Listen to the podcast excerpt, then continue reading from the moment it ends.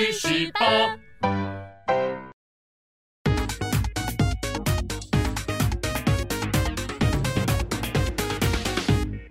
人生自古谁无死，曾闻何须看报纸？大家好，欢迎收看《去史吧》。哎，今天呢，我们来出个题目给大家猜一猜，谁是历史上第一个登上《时代》杂志封面的华人呢？我们来给个提示啊，《时代》杂志创立的时代是民国初年，是孙中山吗？不是。蒋中正吗？不是。毛泽东吗？也不是。我宣布答案好了。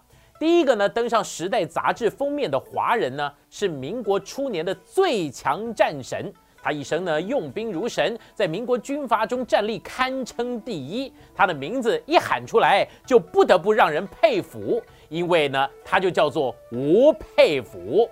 一九二四年九月八号，吴佩孚的照片大喇喇的被放上了杂志的封面，用了 “biggest man in China”。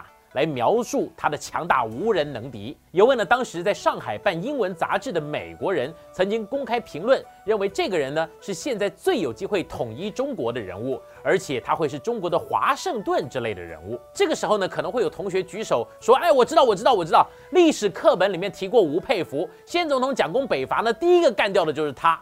这吴佩孚不过只是个新手村的小 boss，有什么好讲的？”哈哈哈哈哈！那么我今天就来跟你讲一些历史课文里面没有跟你讲的事情吧。吴佩孚呢，其实本来没有要当兵的，他天生聪明，而且擅长念书，年纪轻轻的就考取了秀才，而且还工于书法，能言善道。如果继续这么顺利下去，或许能够考取个功名，当上朝廷命官，最不济呢，也可以走教育界去私塾当个老师，也都 OK 的。然而历史是没有如果的。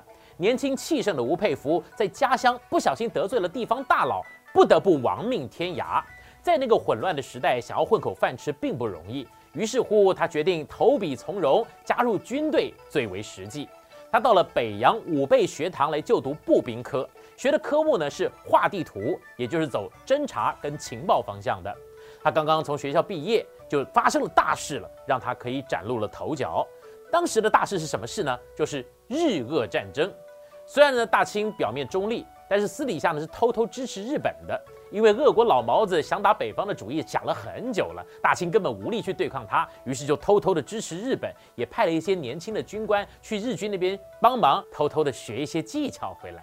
没有想到，当时才刚刚毕业的吴佩孚颇有想法，给了日军很多战术情报上面的建议。日军采纳之后，还真的借此攻破了俄军的要塞呢。屡次立功的他，还因此获得了战争勋章哦。热战争结束了以后，吴佩孚马上就加入了袁世凯的新军，打打土匪什么的，信手拈来就是了。他一路升官，如果继续最后这么顺利下去的话呢，等到最后国家局势稳定了，也许能够升上将军，年老退休，安养天年。没想到在这个时候发生了大事儿。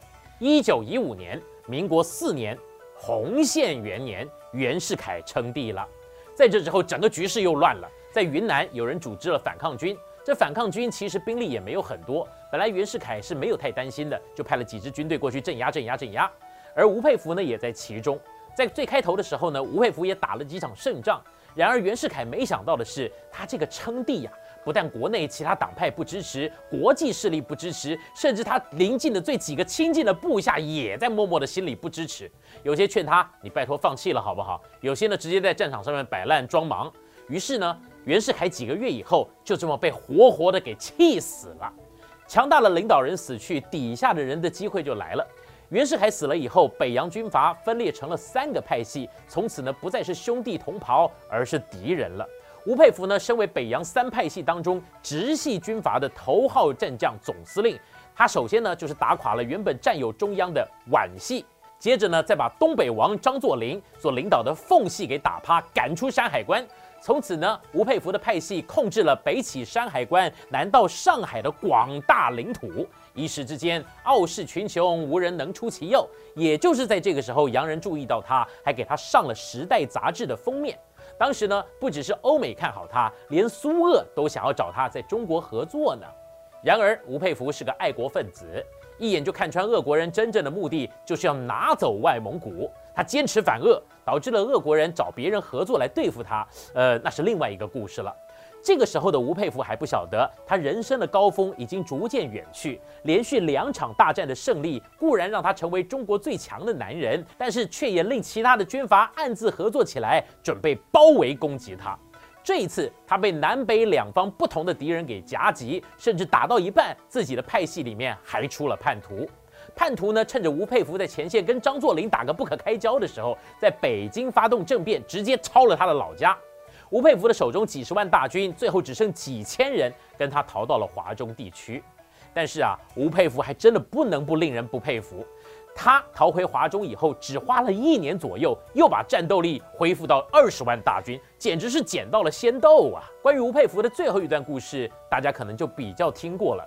大家都知道，军阀割据的场面是被蒋中正给解决的。蒋公呢，率领革命军北伐，最先打爆的是谁？就是吴佩孚。接着呢，再踢歪了孙传芳。接着，张作霖被日本人给炸死。张作霖他儿子张学良宣布东三省归服，全国统一，可喜可贺，全剧终。哎哎哎哎哎，拜托拜托，吴佩孚一下子被蒋中正打爆，算什么战神呢？几个原因说给你听：一来，蒋公开始北伐的时候，吴佩孚本人还在北方的万里长城清理前一次大战的时候，突然叛变，害他只剩几千个人逃走的那个叛徒。接下来呢，快打赢，准备收尾的时候，他就派了一个部将南下，想说应付一下蒋中正，帮我撑个十秒就好了。没想到这个部将竟然被蒋中正给秒杀。等到吴佩孚回来的时候，局势已经有点凄凉了。再者，刚刚讲过，吴佩孚不跟俄国老毛子共舞，这时候俄国人就转去支持吴佩孚正在对战的那个叛徒。接着呢，就是孙中山跟蒋介石，因为他们正在对付军阀。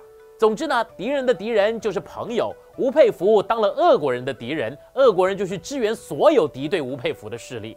俄国人提供了当时世界上面最新的武器、科技、战术、思想。讲夸张一点，你拿大刀是要怎么跟机关枪打啦？吴佩孚就这样，在只剩下半条血，又拿着新手春宝箱开出来的装备的情况下，跟满血又拿着试炼洞窟才能获得的武器的蒋中正打了一场，结果当然就是败得彻底啊！而且这次。他再也没办法东山再起了。看到这里，我在想，难道吴佩孚这个人就这样了吗？难道他不能够再有在历史舞台里面再活跃一次的机会吗？其实他还真的有过一次最后的机会哦。我现在来说给你听。自从呢被蒋中正干掉以后，吴佩孚想得很开，搬家定居北京，开始潜心学佛、写作，不太过问世间的事情。没有想到军阀事件解决了以后，就是日本侵华事件开始。日本人的第一站呢，就是东北的满洲国。满洲国是什么意思？日本人找来满清的残党，包含末代皇帝溥仪啊这些人，以东北的长春为首都，搞了一个满洲国来对抗国民政府。满洲国虽然大家都知道是日本人在背后撑腰，但是在明处都还是得找中国人来当干部，不能明摆着用日本人。那找谁来管军政呢？日本人想到了吴佩孚。日本人去对吴佩孚说：“只有吴大帅出来主持大局，机枪、子弹、大炮、钱要多少有多少，我们日本通通都给你。”而吴佩孚只是冷冷笑道：“要我出来可以啊，第一条件，全体日军即刻退出中国。”日本使者为之语塞，就打消了请吴佩孚来主持满洲国军政的意图。说也奇怪，这件事情之后没过多久，有一天吴佩孚吃饺子的时候咬到碎骨，引发了牙痛。一位日本医生强迫他拔牙，却发生了感染。几天之后他就死了。有人说呢，这是日本对于他不肯合作的报复；也有人说这是国民政府抢先在他被日本人吸收之前把他给干了。而事情的真相，如今已经无人知晓了。很确定的事情是，在吴佩孚死了以后，日军在华最高司令特别去参加了他的功绩，北方的许多城市甚至降半旗三天来哀悼他。蒋介石甚至亲自打电话到吴家表达慰问之意。要知道，在那个年代，几乎所有的军阀都有机会找外国的势力来合作，要钱、要武器、要技术，你只要肯开口，什么都有。但是只有吴佩孚心里面清楚明白，这些外国人没安好心呐，他一辈子反日。反恶拒绝英美，从来不跟外国人借钱做军费。他为官清廉，统治过好几个省的领土，领兵高达数十万，却从来不买田产，甚至连他的私人积蓄都很少留下来的。留下来的呢，只有几本著作，还有众多的书法作品了。回到主题，吴佩孚还是个真是让人不得不佩服的人呐。以上呢就是我们今天的内容。要是大家有什么不同的看法，欢迎在底下留言讨论。喜欢我们频道的，请你记得多多的关注加订阅，也别忘了开启小铃铛，确保第一时间发片通知哦。去史吧，我们下期再见。今天去屎吧的内容，大家觉得怎么样呢？如果觉得有趣，请留言回应。